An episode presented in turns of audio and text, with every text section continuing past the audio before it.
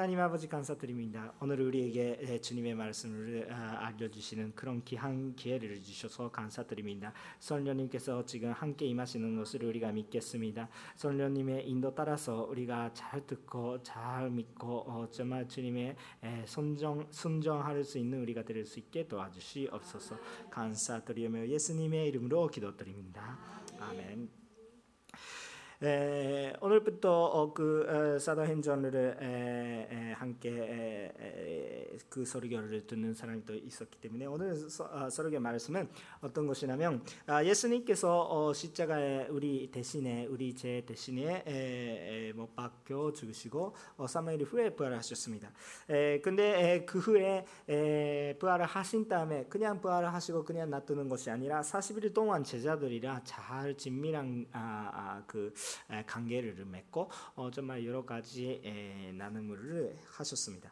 아, 그런데 그 후에 하나님께서 아, 예수님께서 어, 하늘에 올라가실 때 말씀을 남기고 가셨습니다. 아, 그 말씀이 에르사렘에 남아서 어, 하나님의 아버지의 약속을 기다리라고 하시면서 그 제자들은 아, 그 약속을 딱 잡고 예수님의 말씀 잡고 그런 계속해서 예루살렘에서 기다리고 기다리고 기도하고 있는 모습이었습니다. 에, 그런 동안이어서 어, 어, 선녀님께서 내려오시고 어, 그 정말 그 가득하게 선년준만 하는 어, 그런 순간이 어순절 사건이 되어났습니다. 아, 생겼습니다. 아, 그렇기 때문에 그 어순절 사건이 동안이어서 어, 떤 변화가 되고 에, 어떻게 되는 그 제자들이 어떻게 되는지를 우리가 배우면서 아, 그 동안에서 선녀님의 가득하게 선녀님 준망하시는 게 얼마나 중요하는지 우리가 다시 한번 깨달았고 어, 그거 통하여서 은혜 받을 수 있는 시간이 되시면 좋겠다고 생각도 합니다. 오늘 말씀은 에, 첫 번째 1절부터 4절 말씀 주목하고 싶은데요.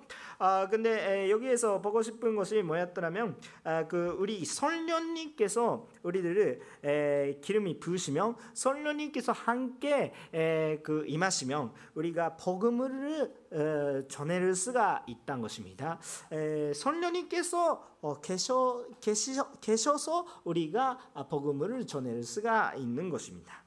먼저 1절을 보시면서 아, 여기에 한 곳에서 모여 있었던 모습을 아, 볼 수가 있습니다. 모두 함께 한 곳에서 모여 있었습니다. 아, 왜 그렇게 되셨냐면 아까도 말씀을 드렸겠지만 거기에 예수 어, 예수님의 그 말씀이 있었기 때문에 떠나지 않고 어, 그 예루살렘에 예루살렘에서 기다리라고 하나님의 약속을 예루살렘에서 기다리라고 말씀하셨기 때문에 한 곳에서 어, 모든 사람 여러 사람이 모이고 있었던 그런 그 아, 것을 아, 기록되어 있습니다. 아, 우리가 정말 하나에 모아서 어, 주님을 어, 구하셔야 되는데 그것은 그냥 우리가 모이면 힘이 된다 그런 것보다도 하나님께서 명령하셨기 때문에 우리가 한 곳에 한, 한 곳에 한 마음으로 그냥 모이는 것입니다. 아 근데 그 하나님 약속을 어떻게 생각 생각하면 좋은지도 모르겠는데 그, 그 약속을 잘 보면 어, 일단 엘사렘에서 기다리면서 어, 그 하나님의 약속을 기다리셔야 되는데 그것이 언제 오시는지 어떻게 오시든지는 확실하게 말씀은 안 하셨습니다. 아, 그렇기 때문에 언제 오는지도 모르겠는 아, 그런 약속을 계속 기다려야 하는 그런 상황이 돼버리는 것입니다. 아, 근데 아, 그때가 어, 떤 시대였다면 그 어순절이랑 그런 그 어, 때였습니다. 아, 그 옛날에부터 어, 그거는 주 축제한 날입니다. 아, 생각하면 그 예, 예, 예, 수님께서도 십자가에 못 박혀 죽으실 때도 어, 유월절이라고 어, 말씀하는 아, 그런 그 이스, 예, 이스라엘의 축제가 있는 그런 그 날이었습니다. 아, 그런 것을 생각하면 아, 그 우리가 아, 그이 시대가 되면서 뒤돌아보면 아, 정말 그 하나님께서 얼마나 전에부터 확실하게 계획을 세우고 기다리고 기다리고 어, 정말 우리 우리에게 치밀한 아, 그 어, 계획을 아, 해주시는지 하나님의 사랑을 우리가 느낄 수밖에 없는데요. 어 근데 그그 그때 많은 사람들이 모여 있었습니다. 왜냐하면 아, 저기가 아, 그 주제였기 때문에 에, 그렇기 때문에 에, 백성들이 에, 아니 제자들도 어, 그냥 그 언제 오는지도 모르겠는 그런 약속이었지만 아, 그다만 아, 그 주제이니까 잠깐 약간 기대하면서 기다리고 있고 어, 그런데 에, 또 어, 언제 오는지 모르겠으니까 긴장하는 마음으로 매일 매일 그렇게 지내고 있었다고 어, 생각도 합니다. 네, 그런 상황을 보면서 어, 2절을 보시는 보시면 좋겠는데 에, 그때 하늘 하늘 하늘로부터 갑자기 이런 급하고 이렇게 그 서 있는 그런 부분이 나옵니다.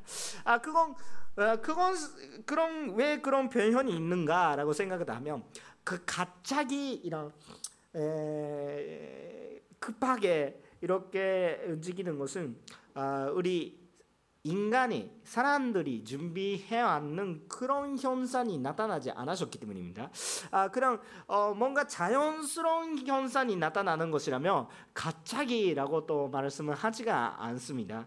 아, 이런 것은 당연히 생겼지 이렇게 생각하는 아, 그 현상이 나타난다면 어, 갑자기라고 생각도 하지 않습니다. 아, 주제가 있습니다. 주제를 열심히 준비했습니다. 참 그 정 부인기로 주제가 시작됐는데 갑자기라고도 말씀을 하지 않습니다. 그거는 준비하고 왔는 것이죠. 당연히 그렇게 되는 거죠. 그렇게 되시면 기뻐하지만 갑자기 놀라운 것이는 아닙니다.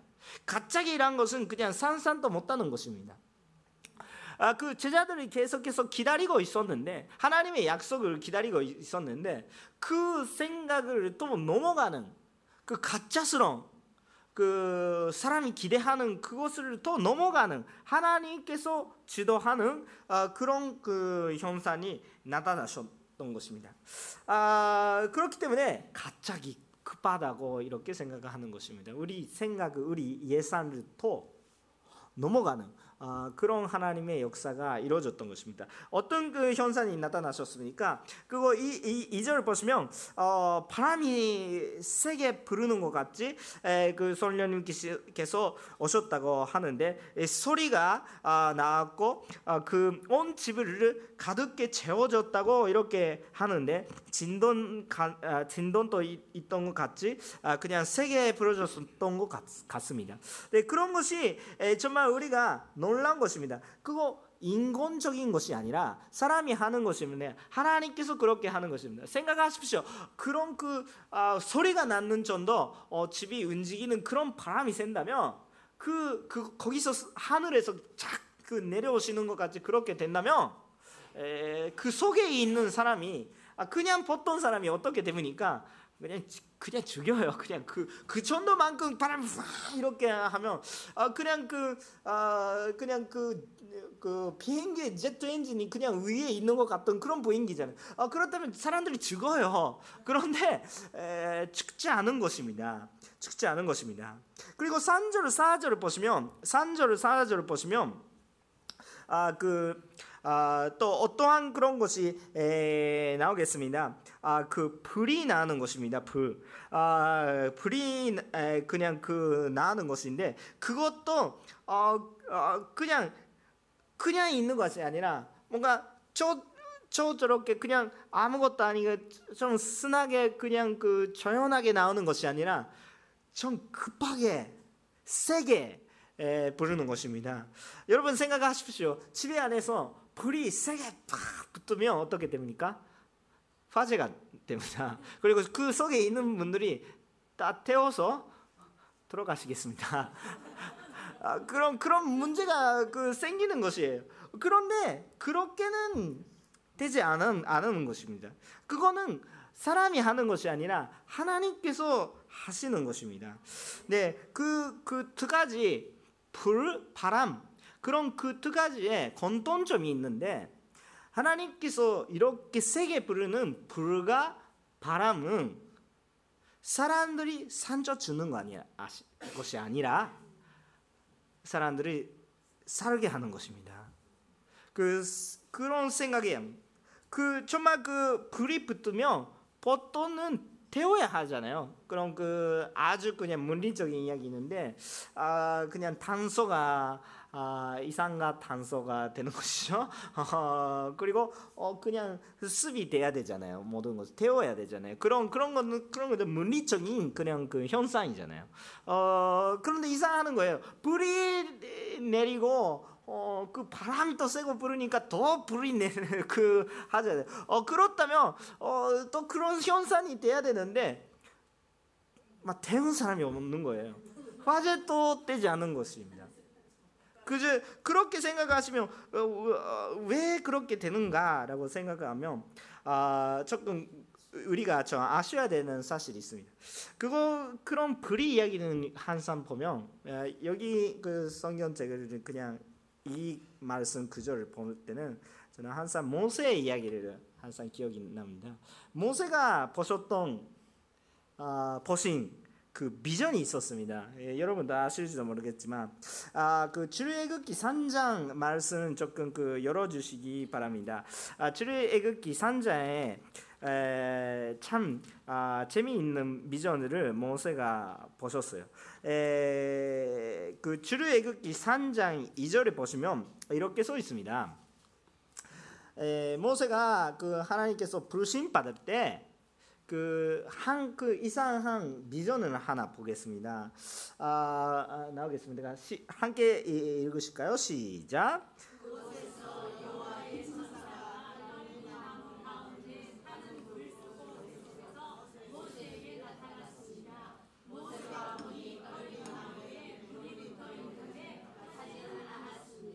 아멘. 그 똘기나무, 똘기나무, 막 어떤 나무인지 또 목사하면 좀 재미가 있을 텐데 일단 나무예요. 나무에 그 불이 붙어 있는 거예요. 그렇다면 타야 되잖아요. 근데 타지 않은 거예요. 너무 이상하니까 모세가 보는 거예요. 주목하는 거예요. 아 그거 뭐예요? 그냥 그냥 불이 아니다. 그냥 열심히 열심히 그냥 그 불이 있는데 확실하게 불이 있는데 나무 자체는 타지 않은 것입니다. 그것이 우리가 봐야 되는 그 비전이거든요. 하나님께서 우리들을 뜨겁게 하는데 우리는 타지 않아요. 근데 열전은 두 가지가 있고 하나님께서 주신 열전과 내가 열심히 하는 열전이 있어요. 내가 열심히 하는 열전은 나도 따고 사람들이 또 조금 산채쯤은 그런 것이 내가 열심히 하면 사람들이 힘들어하세요. 하나님께서 열심히 하는 것으로 통하여서 우리가 열심히 되는 것이라면 사람들이 살게 하는 것입니다. 그렇기 때문에 그 또한 한 절을 읽고 싶은데 출애굽기 조금 후, 어, 조금 뒤에 뒤를 보시면 출애굽기 3장의 14절에 이런 말씀이 있습니다. 출애굽기 3장의 14절에 이런 그 말씀이 있습니다. 함께 읽으실까요? 시작.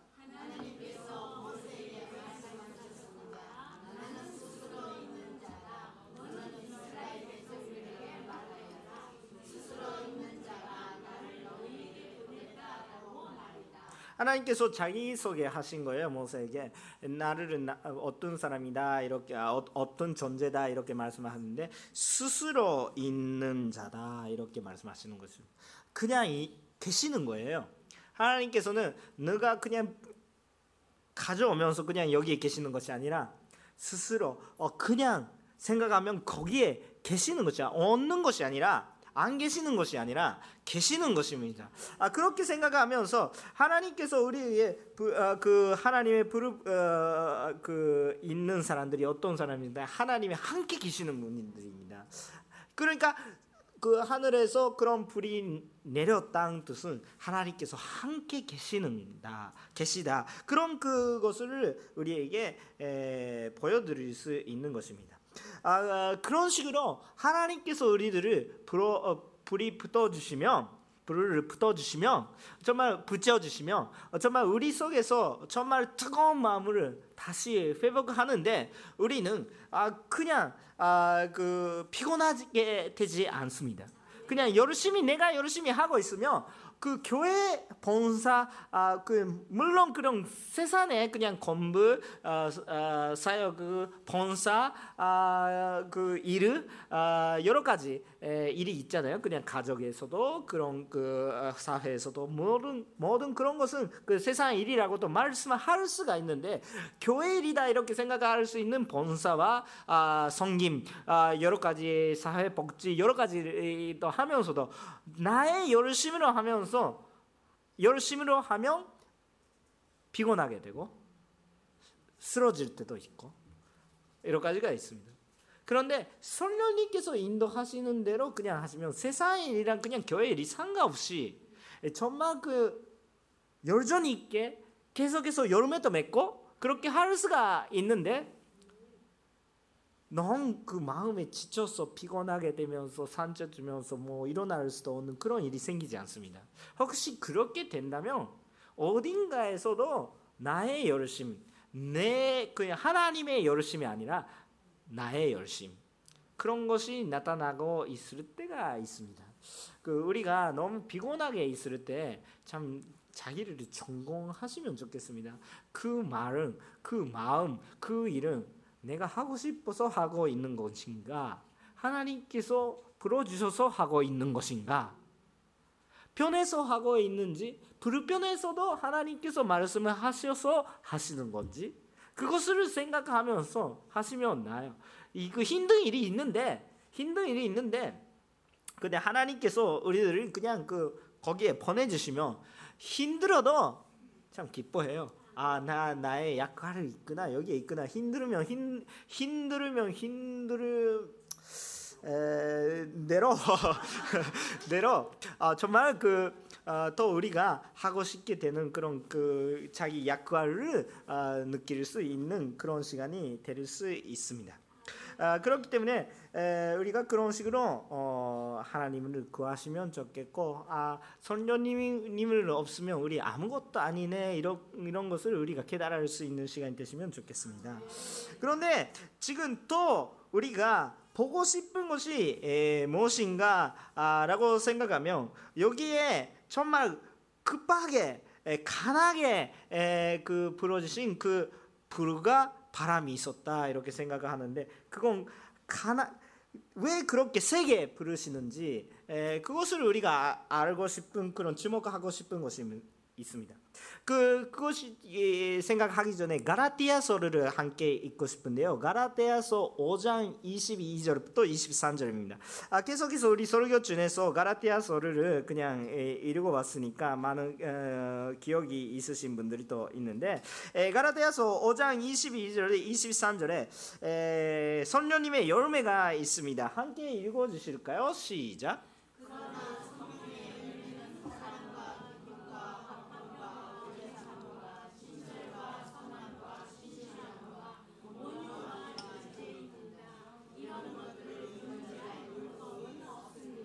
아멘. 이렇게 써 있었기 때문에 솔년의 여름에는 아홉 가지 있는데 그런 것을 다 그 이미지를 생각하면 어, 그 솔년님의 여름의 이미지가 그냥 센다, 가나다 이렇게 생각하는 것보다 약간 부드러운 느낌이 있습니다. 엄격가는 느낌보다 부드러운 느낌이 있습니다. 아, 선녀님께서 동안 아, 선녀님이 유행함으로써 맺는 그런 그 여름에가 아, 그런 부드러운 여름에였다면 선녀님의 분선도 당연히 부드러운 분선이었기 때문에 그 결과가 분선 아그 아, 부드러운 느낌으로 어 그냥 아, 친절한 분위기가 아, 있는 것이 있는데 오늘은 그 말씀 어떻게 선녀님께서 우리한테 내려오셨습니까? 그거 너무 세게 간하게 오셨잖아요. 그 그러니까 왜 그렇게 원래는 부드러우셨고 어 그 민감하신 그런 그 선녀님이신데 왜 그렇게 세게 오실까요? 어 그 그것을 우리가 주목하고 싶은 것입니다. 모든 일을 다는 말씀을 할 수가 없겠지만 아, 하나님 계획은 우리 생각보다 또 넓으시니까 좀 아, 다는 그 어, 설명하기가 좀 어려운데 근데 목사하면 두 가지 생각을 할 수가 있습니다. 하나는 하나님의 열심, 하나님께서 갖고 계신 그 열심. 두 번째가 뭐예요? 아, 아, 두 번째가 뭐였더라면 우리 문제입니다. 사람들이 간때 있는 문제가 있습니다. 그거는 그거 제 결별하셔야 하고 어, 정말 거룩하게 돼야 되는 아, 그런 이유 때문에 선녀님께서 세계 우리에게 에, 내려오셨다 이렇게 생각할 수 있는 부분이 있습니다. 아, 첫 번째 생각하시면 그 우리가 그냥 그 열심히 하는 것보다 하나님께서 선녀님 마음이죠. 그것을 더 우리보다 훨씬 세고 훨씬 열심으로 어 그냥 우리를 바뀌고 싶다 이런 생각을 하고 있는 것입니다.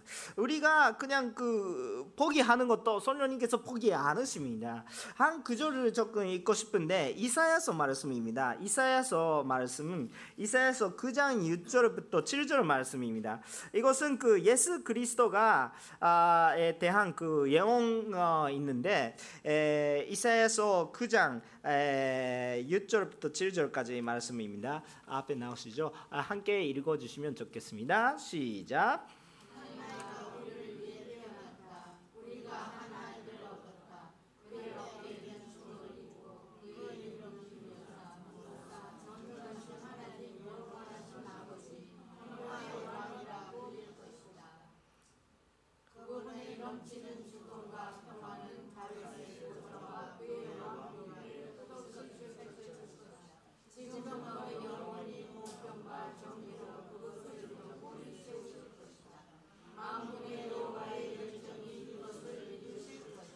아멘. 누구 열심이십니까? 만군의 여호와의 열정, 열심. 아 그것 때문에 모든 그런 것도 더 이루어지죠. 그 예수님이 오시는 것도 어, 하나님의 자신이 갖고 계신 그 열정, 그 열심이 있기 때문에 우리가 그렇게 그냥 구원이 받아들 수 있게 되는 것입니다. 우리 열심이 아니라 하나님께서 갖고 계신 열심. 그러니까 거기에 우리 가 희망이 있는 것입니다. 우리가 열심히 하고 있는데 그것이 희망이라면 우리가 피곤하게 되면 희망이 없는 거예요. 그, 그 끝입니다. 그런데 하나님께서 열심히 하고 계시니까 우리가 피곤하게 아니면 뭐 신앙적으로 작게 된, 되는 그 모습이 있더라도 하나님께서 열심으로 하고 계시니까 하나님께서 열심히 하니까 다시 우리들을 뜨겁게 해주시는 것입니다. 아, 그 하나님께서 열심으로 우리들을 구원하시려고 하고 계셨기 때문에 거기 그것이 자체가 희망입니다. 그 내가 얼마나 작아더라도 내가 얼마나 안 됐더라도 하나님께서 뜨겁게 해주시는 것입니다. 그렇기 때문에 거기에 그냥 정말 희망이 있는 것입니다. 그러니까 성령님께서 계시면 다 괜찮아요. 그렇게 생각을 하셔야 합니다. 아니 그것이 사실이니까 그렇게 믿으시면 좋겠습니다. 근데 두 번째가 뭐예요? 우리 뭔가 제 문제죠. 제가 있는 것입니다. 선수까지 않은 준비가 잘 되지 않은 모습이 있는 것입니다. 근데 뭔가 모르겠는데 하나님께서 저에게 그냥 그 이사야서 목사 많이 하시라고 하신 거예요. 그냥 이사야서 말씀은 그 6장에 또 조금 전에 가시면서 이사야서 6장 6절부터 8절 말씀입니다. 이사야서 6장 6절부터 8절까지 말씀은 함께 읽어 주시면 좋겠습니다. 시작.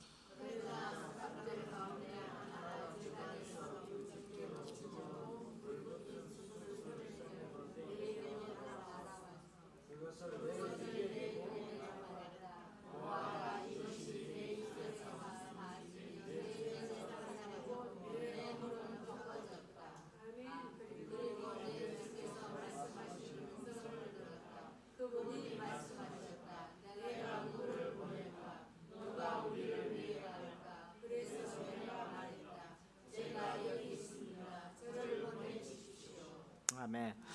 그 불 붙은 습이 나죠. 그러니까 불을 불이라고 생각하시면 돼요. 그 불이라고 생각하면 좋은데 그그 불 붙은 그 습을 그냥 어디에 붙이는 거예요? 입을 붙였죠. 보통 입, 입에 그냥 불 붙은 습을 붙였다면 아, 그다 다 붙은 다 타요. 그냥 그냥 붙어요. 입은 붙어요. 말씀을 할 수가 없어요. 그 입이 자체가 따게 되고 입이 열리지 않아요. 혀도 붙어가지고 그 말, 말하기 말할 수가 없는 거예요. 근데 실제적으로 그렇게 되지 않았어요. 근데 그 비전이 보여주시는 건데 실제적으로 그렇게 느끼는 거예요. 근데 이사야 자체에 그렇게 진짜 수비라면서 물리적인 그런 변화가 생기는 것이 아니라 근데 그런데도 불구하고 이사야 자신의 몸은 타지 않았는데 딴 것이 있어요. 뭐 뭐예요? 뭐가 땄어요? 그러니까 자기 제제 재성 모든 하나님께서 기뻐하지 않으시는 모든 것이 다 땄어요. 빼버리는 것이죠. 그렇기 때문에 유체적인 그냥 생각하면 유체적인 내가 하고 싶은 말을 말하기 못하게 되고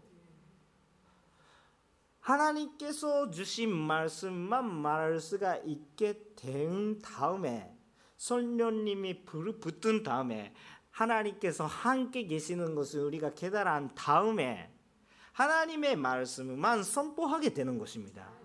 그렇기 때문에 이사야서 전체를 보면 참 재미가 있어요. 이사야는 갑자기 끈 예언부터 시작합니다. 이사야가 누군지 모르겠는데 갑자기 일장에서 갑자기 근데 5장까지 가는 다음에 그런데 너무 모르면 안 되니까 자기가 어떻게 그냥 하나님께서 예언자가 됐는지 그냥 그 설명하게 됩니다. 먼저 그냥 그 말씀이 먼저 이끌어가는 그런 모습이에요. 하나님 하나님 부르신 말씀이 먼저 이끌어가는 모습이에요. 내가 하고 싶은 말이 있으니까 그거 맞, 맞습니까 안 맞았습니까 이렇게 하나님한테 물어보는 그런 모습이 아니라 하나님께서 말씀을 주셔가지고 우리를 불러주셨기 때문에 오히려 그냥 그것을 그냥 앞에 서 가고 있는 그런 모습이 우리가 열심히 따라가고 있는 그런 그렇게 근데 따라가고 있는데 못 따라가니까 또 뒤, 뒤에 또 있어가지고 계속 계속 그런 그렇게 도와주시는 그런 모습이 우리 함께 있, 는 것입니다. 그렇기 때문에 우리가 하나님의 말씀을 어, 복음을 말하고자 할 때는 절대 내 힘으로는 말 수가 없는 것이죠. 어, 그 선녀님께서 나에게 그 임하실 때 하나님의 말씀은 예수님의 은혜를 어, 그냥 선포할 수가 있는 것입니다. 정말 그것이 없이 그냥 내가 하고 싶은 말만 하고 있으면 그 육심의 나의 유체적인 말 때문에 나의 위가 아, 또 앞으로 가면 어떻게 되는 것입니까? 아, 그거 내, 내가 맞다고 생각하는 어르바는 말이라고 생각도 하겠지만 그 말 때문에 다른 사람들이 상처를 줄 수밖에 없고 또 사람들이 힘들어하게 되는 것입니다. 그런데 선녀님께서 우리에게 주신 말씀이라면 그 사람이 조금 듣기가 힘든, 힘든 말이라도 그 사람을 살게 하는 것입니다. 그래서 그렇기 때문에 다시 한번 우리가 묵상하고 싶은 거예요. 나는 선녀님에 구하면서 선녀님께서 말하라 라고 하는 말을 하고 있는지 내가 하고 싶은 말을 하고 있는지 묵상하면 회개가 되고 정말 선녀님이 구할 수밖에 선녀님을 정말 그 정말 하나님의 바람을 불어주세요 이렇게 말씀할 수밖에 없게 되는 것입니다. 선녀님만이 정말 우리에게 얼마나 큰 키포인트인지 다시 한번 확인이 할 수가 있습니다. 근데 이렇게 그냥 변화되면 그 어떻게 되는 것입니까? 코린토전서 12장 3절 코린토 전서 12장 3절 말씀을 읽어주시면 참 좋겠는데 아주 유명한 말씀입니다. 아주 유명한 말씀은 코린토 전서 12장 3절 말씀은 함께 읽겠습니다. 시작.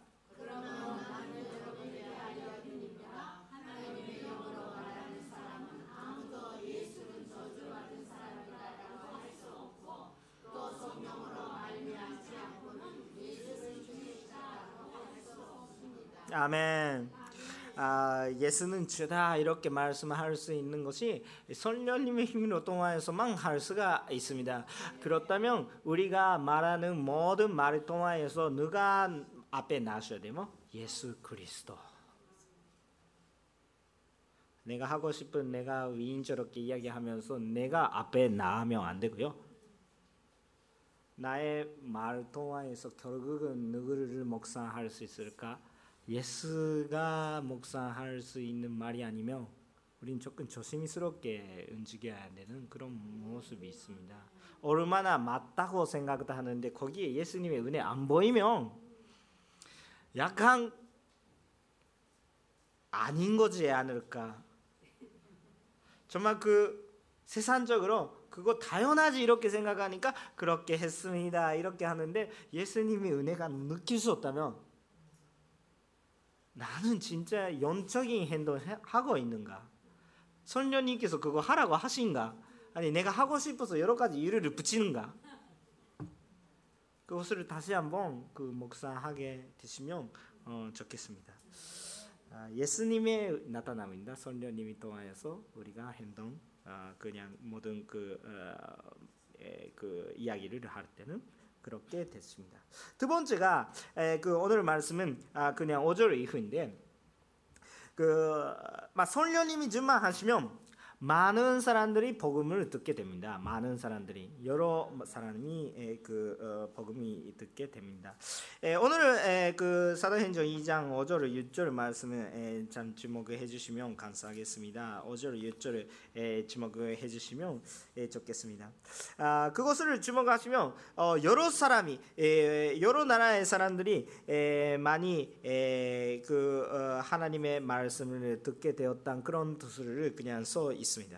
아 근데 아, 왜 거기에 사람들이 모여 있을까라고 생각하면 어, 그, 거기가 아, 정말 주제였기 때문에 사람들이 모였던 것이죠. 어, 근데 그 어떤 사람들이 모이고 있었다고 생각하면 어, 그 외국에 흩어지고 있는 그런 그 이스라엘 백성들이 그냥 모여 있다고 생각도 할 수가 있습니다. 왜 흩어지고 있는가라고 생각하면 이스라엘의 역사를 다시 한번 생각하셔야 되는데 에, 이스라엘이란 그, 아, 나라는 아, 그냥 다른 나라에서 어, 공격받고 멸망되고 어, 그런 그렇기 때문에 에, 사람들이 다 흩어지게 될 수밖에 없는 나라였지만 하나님의 은혜로 다시 한번 어, 그 어, 나라를 세울 수가 있게 되었다 그런 나라입니다. 아 그런데 오랫동안 흩어져 있었기 때문에 백성들이 그냥 아, 혈액적으로 어, 그냥 그 혈연적으로는 그냥 그 어, 이스라엘 백성이지만 아 근데 실제적으로 생활을 외국의 생활이 또 익숙해 가지고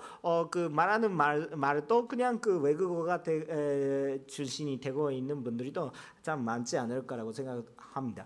아, 여기 오늘 그 여러분과 함께 그 아, 일본에서 한국어 예배 하고 있기 때문에 에, 그 한국어 예배 드리시는 분 물론 여기에 일본 분들도 계시고 다른 나라 사람도 계시겠지만 아, 통역 듣고 계시고 있겠지만 아, 대부분은 아, 한국에서 오셔가지고 어, 일본에서 생활을 하시는 분들이라고 생각도 합니다. 아, 그러면 오랫동안 일본에서 생활을 하고 있으면 뭔가 습관이 일본화가 되면서 어, 그냥 한국에 갈 때 좋은지 나쁜지 그런 이야기가 아니라 어, 그 익숙해 가지고 있는 그냥 그 습관이 돼 가지고 어, 습관이 조금 달았기 때문에 변 어, 차이가 있었기 때문에 어, 한국에 오랜만에 다시 한번 갔다 어, 갔다면 반갑기는 반가운데 뭔가 그냥 그 똑같지 않으니까 어, 조금 어 이런 이상하다 이렇게 생각할 때가 있어요. 이상하지 않은 거 아닌데 그냥 익숙하가 있는지 없는지가 그거 문제인데 근데 그렇게 느낄 때가 있어요. 사실은 그 아, 그때에서도 어, 그런 사람들이 많이 모이고 있었다고 생각하는데 근데 그들은 어느 정도 하나님을 그냥 어, 신실하게 에, 그냥 구하는 사람들입니다. 아, 생각하면 그 당시에는 여행은 쉽지 않았습니다. 아, 그런데도 불구하고 외국에서 주제였기 때문에 모이다 이렇게 그런 사람들은 아, 그냥 어느 정도 하나님을 구하시는 아, 하나님께서 인도해 주시는 것을 구하는 그런 분들이 에, 모았다고 생각합니다. 어려운데 일단 주제니까 모이자. 자기 생활을 중심적인 사람이라면 가지도 않아요. 근데 오셨던 분들이 그냥 어느 정도 하나님을 구하고 있었던 분들이 많이 모였다고 생각을 합니다. 그런데 또한 여기가 아, 지금 그 어, 로마 시대였기 때문에 에, 로마에 속한 그 이스라엘가 그냥 dun립 국가 그냥 어, 이대한 나라보다도 아, 그냥 로마에 속하는 그런 속국이라고 말하면 좋- 좋은지 그런 나라였기 때문에 아, 그런 외국인들이 또 많이 있었습니다. 특히 로마에는 확실히 있었겠죠. 그런 여러 가지 순순히 외국인들이 또 있었다고 기록되고 있습니다. 그런데 여러 사람이 그냥 모이고 있었는데 이런 사람들이 참 특이하다 이렇게 느끼는 것입니다. 왜 특이하다라고 느끼는지 이렇게 생각하면 뭔가 어, 그냥 그 건물에서 그냥 그 소리가 쪄서 뭔가 사람들이 뭔가 이야기가 나타나니까 뭐가 있었냐 이렇게 특이하게 느끼는 것입니다. 근데 그것은 특별한 사건이었습니다. 아까도 말씀했겠지만 혹시 에, 밖에서 큰 바람이 태풍까지 팍 이렇게 세- 세고 부르고 있는 것이라면 다들이 와 오늘 그냥 너무 바람이 세다 이렇게 생각하면서 특별하게 느끼지 않습니다. 근데 특별하게 느꼈다라고 생각하는 건 제자들이 계셨던 그 건물이 망 이런 거 사건이 생기는 것입니다. 그렇기 때문에 사람들이 거기에 모이는 것이죠. 그건 자연에 그냥 그 설명하려고 하는 것은 조금 의미가 없습니다. 아, 그렇다면 그런 사람들이 놀라지 않아요. 아 그냥 뭔가 아 그냥 이렇게 되는, 되고 있었구나. 아마 그 사람들도 조금 놀랐구나. 이 정도로 끝났는데 근데 그 제자들이 있었던 건물만 그렇게 되- 됐으니까 다른 건물이 그렇지 않아요. 사람들이 많이 있는데 뭔가 이상한 것 생겼다 이렇게 생각하니까 모이는 것입니다. 그런데 거기에 모였던 어, 사람들이 막 여러 나라 사람들이 모았습니다. 근데 여러분도 그런 경험이 하고 있을지도 모르겠는데 외국에 있을 때 자기 모국어는 잘 들려요. 뭔가 다른 외국어는 다 노이즈가 되는 거예요. 그냥 뭔가 쫙쫙 뭐 뭔가 말, 말씀을 하고 있는데 아무것도 귀에 들어가지 않. 혹시 의미가 알 수 있는 것이라면서도 어, 집중하면 들을 수가 있는데 그냥 아무것도 생각하지 않고 그냥 막 이렇게 하고 있을 때 아무것도 못 들어요. 제가 한국에서도 7년 이상 있었는데 근데 에, 조금 그 여러 가지 머리가 피곤하게 되면 참 한국의 변하다 이렇게 느낄 수가 있어요. 제가 일본 사람이었기 때문에 다른 사람이 와와와와 이렇게 소리가 있어도 안 들려요. 그러니까 변하다라고 생각을 할 수가 있어요. 근데 가끔씩 일본에 아마 제가 한국에 있을 때 일본에 들어올 때는 아, 그냥 전철 타고 있어도 뭔가 아 피곤하다 이렇게 그냥 앉고 있는데 근데 사람들이 소리가 소리가 들려요. 아 그 사람 그 사람이 뭔가 이상하다 이렇게 있으면 어 내가 조금 이상하는 거야. 뭔가 조금 여러 가지 아무것도 생각하지 않으면 그냥 귀에 들어가는 거예요. 그냥 말 나쁜 말도 뭐다. 근데 외국에 있으면 나쁜 말을 다 몰라요. 그러니까 편해요. 근데, 근데 외국에 있으면서도 자기 나라의 언어가 아, 들리면 딱 지목이 돼요. 갑자기 들어가니까. 근데 그 거기에 마, 모였던 분들이 그렇게 느꼈었어요. 왜 갑자기 나의 말로 그냥 이야기하고 있는 거예요? 이렇게 아까까지 막 가리라의 사투리를 이야기하고 있었던 것 같은 아주 시골의 사람들이 갑자기 왜 왜 자기 말로 그냥 확실하게 명확하게 그냥 하고 있는. 근데 그들이 뭐를 들었다고 어, 써 있으니까 그들의 모두가 외국어로 자기 말로 그냥 하나님의 이야기를 그냥 들었다고 누가 이야기하고 있는 거예요? 네, 선녀님이 이야기하고 있는데 정말 그 그렇게 고백하는 사람들이 외국인이 자체가 아니 그 아, 그때 제자들이 이렇게 말했다 이렇게 말했단 마음이에요 이런 것이 아니라 들었던 사람들이 아, 그렇게 말하고 있네 이렇게 고백하고 있는 것입니다. 그렇기 때문에 확실하게 전달되는 것입니다. 여러분 외국어 배우기 위해서 얼마나 돈 쓰고 있는지 모르겠는데 아이들이한테 그냥 영어 교육을 많이 하, 고 있죠. 어, 하고 있죠. 네, 자기 자신도 열심히 공부했죠. 어, 근데 이거 보면, 보면서 그것은 너무 그게 뭐, 뭐 때문에 이렇게 돈 썼냐 이렇게 선녀님이 그거 하시면 바로인데 영어 전도는 바로인데 정말 하나님께서 눈에 앞에서 어, 그냥 지금 줄지도 모르겠는 그런 그 어, 영어권의 사람이 계시면서 음, 아무도 그냥 복음이 전해지지 않은 상황이었다면 나를 보내세요 이렇게 진짜 기도하면 영어가 나와요. 그런 식으로 생각해요. 조금 시간이 걸려 걸리더라도 나는 그 자기 자기를 그냥 마운트 하고 있는지 아닙니다. 아 근데 에, 그 아직 저희가 한국말을 이상합니다. 이상하니까 조금 웃기면서 집중해 주시는데 에, 근데 에, 그 저는 그 한국어는 에, 처음에는 그냥 아무 그냥 그 어, 열심히 공부하고자 했을 때도 있었는데 에, 저는 전혀 그냥 안 되었습니다. 이거 그 에, 대학교 대학생 때 그 제 외국어로 열심히 했어요. 어, 근데 너무 스트레스 기능이 너무 세가지고요. 아 그냥 저는 없습니다 이렇게 하면서 아 니시야마 없네 이렇게 하면서 아니 있습니다 이렇게 하면서. 아 근데 아무것도 없어요. 이렇게 가면서 아 그냥 안 될까라고 생각했는데 그그뭐 그, 그뭐 교수님이 그 휴로 그냥 그 접수를 받았던 사람이 그냥 그냥 아스르 60점에 아띠 그런 아 그런 식으로 갔어요. 그냥 그아 근휴르죠. 그 근휴르죠. 아 근데 그 한국에 갔어요. 아무것도 말할 수가 없는 거 신학교 가면서도 영어 있습니다. 근데 영어도 잘은 못 돼요. 그렇기 때문에 저는 그냥 아, 그 여러 가지 신청서를 가져가면서 어 그냥 사무실에 가가지고 아그 접수를 했는데 에 근데 그 영어도 안 되고 한국어도 안 되는데 뭘 공부하러 왔나 이런 느낌으로 아 근데 그 공부하러 왔습니다 이렇게 하면서 이상한 사람이 왔어요. 네, 그거 처음입니다. 아 근데 그런 이상한 사람이 너무 그 어, 사무원이 아주 불쌍하게 생각하면서 아 근데 내가 너무 소통이 안 돼가지고 죄송합니다 다시 오겠습니다 이렇게 집에 돌아가려고 생각하면 사무원이 조금 너무 불쌍하게 그 힘을 주셔가지고 잠깐 기다리라고 일본 말이라도 그냥 썼던 데서 열심히 열심히 하면서 접수가 됐어요. 근데 그런 사람이 지금 한국어로 설교하고 있어요. 근데 또 나의 열심이 아닌 것 같아요. 그 어, 하나님께서 말씀을 하시라고 그러고 저희한테는 그냥 한국말로 설교할 수 있는 게 참 영광입니다. 진심으로. 어, 참 하나님께서 그렇게 우리를 인도해 주시는 것입니다. 아, 그렇기 때문에 거기에 어떤 어떤 나라 어, 어디 어디 나 어느 나라에서 오셨다고 생각하면 7절부터 12절까지 보시면 많은 나라가 보일 수가 있습니다.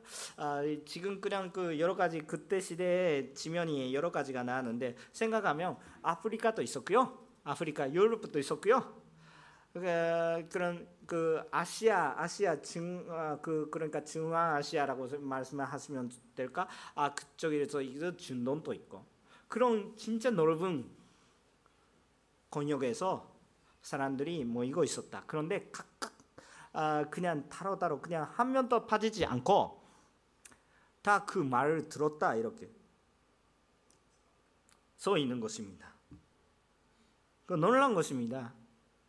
근데 시골에 계셨던 분들이 갑자기 그렇게 확실하게 알 수가 있는 말로 하시니까 왜 하나님께서 그렇게 외국어로 시켜주셨는지 그것은 하나님의 비전이 이스라엘 백성들이 많이 있는 것이 아니라 더 밖으로 있는 것이죠.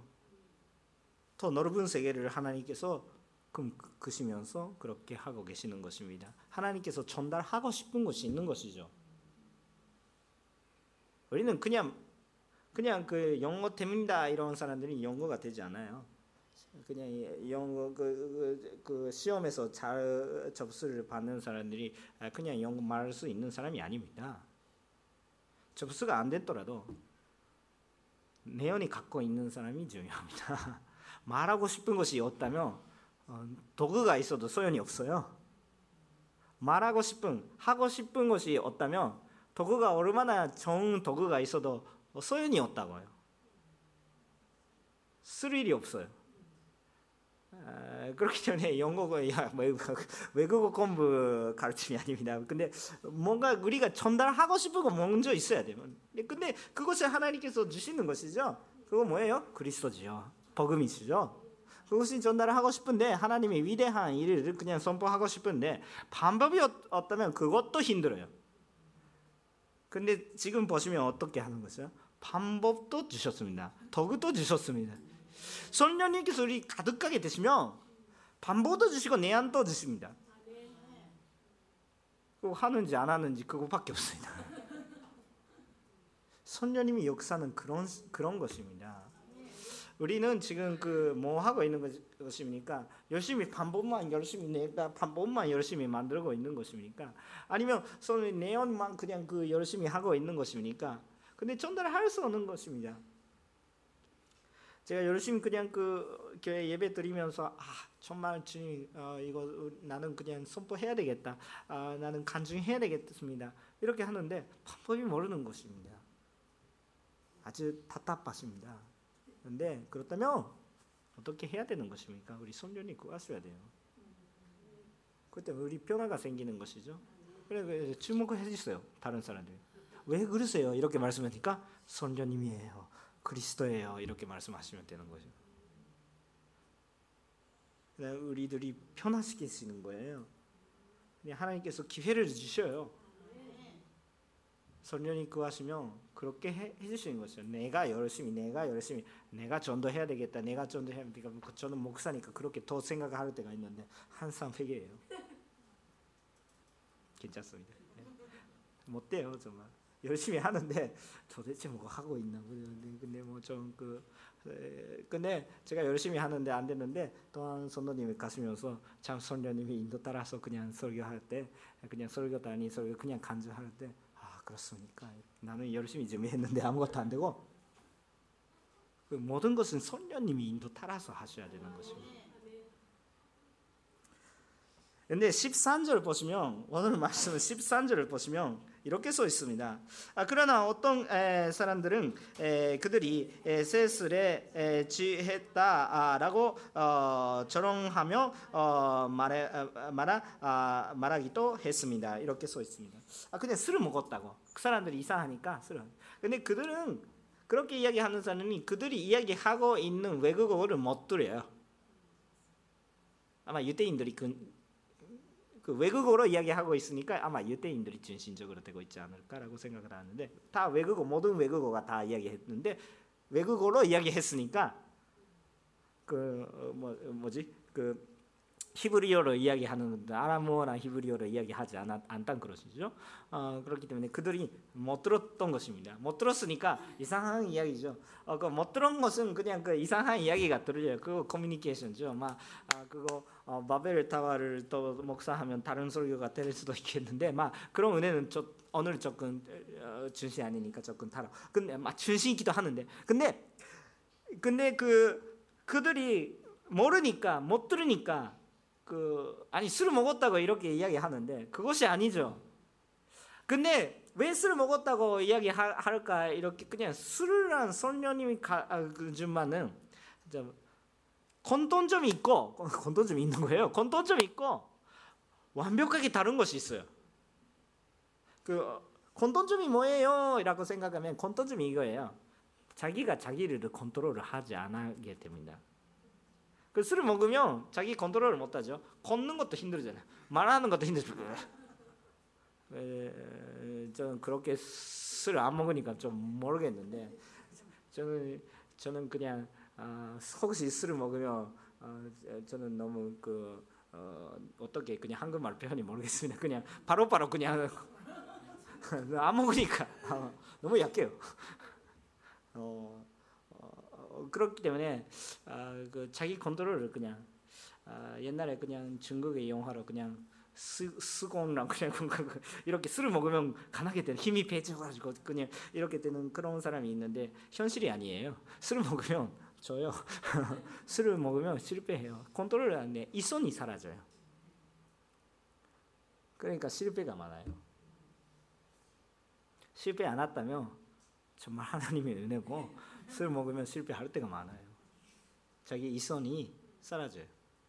자기 컨트롤가 없어버리는 거예요. 근데 성령님께서 가득하게 되면 똑같이 자기가 자기를 컨트롤을 하지 않아요. 어떻게 되는 것입니까? 성령님께서 컨트롤 해 주시는 거예요. 우리가 순종하는 것입니다. 우리 주도권이 내가 아니라 성령님께서 맡기는 것입니다. 그러니까 기뻐요. 우리가 생각하는 것도 더 좋은 거죠.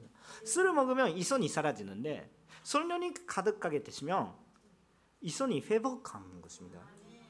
근데 또 얘기하면 이 손이 회복하는 정도가 아니라 하나님의 이 손이 생겨가지고 사람이 이 손이라면 볼 수 없는 그 깊은 곳에까지 또 미래까지 볼 수가 있는 그 이선이 거기까지 이해가 가요. 보통의 사람들이 상식이라면 그거 이상하지 아닐까라고 생각하는데 나중에 그거 맞다고 생각할 수 있는 정도 깊은 이선이 생기는 것입니다. 지금 왜 그렇게 하는 것입니까? 이렇게 생각합니다. 그 가끔씩 그 어, 교회 다니는 예수님이 믿는 사람들이 보시면서 에, 세상에 그냥 그, 어, 그 물질주의에 갖고 계신 사람들이 아 그 그분들이 정말 그 아, 그 머릿속에 에, 콧만 있고 어, 콧밭이 되고 있고 어, 그냥 너무 하피한 사람들이네 이렇게. 현실은 그렇게 어렵 어, 그냥 쉽지 않습니다 이렇게 이야기하는 사람들이 있어요. 가끔씩 있어요. 아, 왜 선녀님 막그 예수님 믿고 있으면 다 괜찮다. 아 행복한 사람들이네. 현실은 그렇게 쉽지 않습니다 이렇게 이야기하는 사람들이 있어요. 아니 그런 것도 알고 있어요 우리는 그냥 그냥 뭐 아, 머릿속에 뭐 꽃다발만 그냥 그아 이렇게 있는 것이 아니라 아, 너무 하피한 사람이 너무 아무것도 생각하지 않은 사람이 아니라 또 깊은 곳에까지 보이는 거예요. 우리는 눈에 여러 가지 그냥 들었고 우리 안경이 너무 들었고 아무것도 안 보이면 전소하지 않아도 되잖아요. 아 그냥 먼지가 있어도 상관없어요. 아 없는 걸로 합시다. 그렇게 하면 돼요. 뭐 안 보이니까 상관없어요. 근데 선생님이 질문하시면 너무 안경이 깨끗하게 하는 거예요. 그렇다면 여기에 그냥 더러운 거 있으네. 보고 싶지 않은데 보여주시는 거예요. 가장 보이는 거 어디예요? 지금 사람들이 다른 사람들이 그냥 제가 뭐 열심히 보고 있었는데 뭔가 보일 수 있을까라고 하면 자기 자신의 부채가 보이는 거예요. 힘들어요. 예수님을 믿으시면 그냥 변하게 된다. 변하게 되지 않습니다. 힘들게 됩니다. 왜? 나의 죄가 보이니까. 오히려 더 힘들게 됩니다. 왜 거기, 거기 왜 기뻐요? 근데 그거 보이는 것만 말고 그것을 회개를 하는 반복까지 보이니까요. 그러니까 희망이죠. 모르는 것 자체가 그냥 그 행복하고 보고 있는 그런 그런 마음이 되고 있는 것이 참 사회를 알았다 이런 것이 아니라 그런 그 죄는 알으면서 근데 또 그것을 회개를 하는 반복까지 하나님께서 말씀해 주시니까 그것을 우리가 통해서 기쁜 것이죠. 힘들어도 기쁜 것입니다. 그렇기 때문에 우리는 잘 보셔야 돼요. 어, 술을 먹으면서 어, 그냥 그 하나님의 말씀을 선포할 수가 없는 것입니다. 이 손이 사라지는데 컨트롤을 그냥 하나님한테 맡겨야 되는데 술을 한테 맡기고 있어요. 어떻게 그냥 그 하나님의 복을 전해줄 수가 있습니까? 우리 다 마찬가지 지금 술이라고 말씀을 하셨지만 모든 그런 우산에 그냥 위지하면서 우리 어떻게 그리스도를 변화할 수가 있습니까? 성령님만 하지 않으면 아무것도 못합니다. 그래서 우리는 하나님께서 사명을 받고 있는 것입니다. 선포하셔야 되는 것입니다. 거기가 우리가 여기에 있는 이유고 우리가 그런 이런 선교지에서 예배하고 있는 이유입니다. 그 이유를 뭐 그냥 없어버리면서 내 나만 그냥 그참그 어, 그 은혜 받으면 좋겠다 이렇게 생각하고 있으면 그 목적이 살아고 있는 것입니다. 그렇지 아, 그 어, 살아버리고 있는 것입니다. 사라지고 있는 것입니다. 근데 그 어, 우리가 지금 선녀님이 준마하시면 우리가 참 느낄 때가 있어요. 그 어디에 지금 하나님의 속에 있는 사람들이만 보이는 거 아니야? 밖으로 있는 사람들이 한테 보이는. 그러니까 이사야가 불 붙으면 어떻게 누구를 보낼까? 내가 여기 있습니다. 이렇게 되는 것이죠. 선녀님께 붙으시면 지금까지 아무것도 못하는 제자들이 어떻게 되는 것입니까? 나가게 돼서 선포하게 되는 것이죠. 그때 전에까지는 기도할 수밖에 없었습니다. 기도할 수밖에 없는 것이 나쁜 것이 아닙니다. 은혜의 통로입니다. 선녀님이 그하는 그런 은혜의 통로입니다. 그런데 선녀님께서 임하시지 않으시면, 막 임하시지 않은 그런 것이 아닌데 선녀님께서 임하시는 것은 깨달으시며 깨달으시며 뭐 모르는 거고 안 계시는 것이 아니라 계십니다. 계시는데 우리가 모르는 거예요. 근데 선녀님께서 함께 계시는 것을 우리가 깨달으면 어떻게 되는 것입니까? 정말 담대하게 선포하게 되는 것입니다.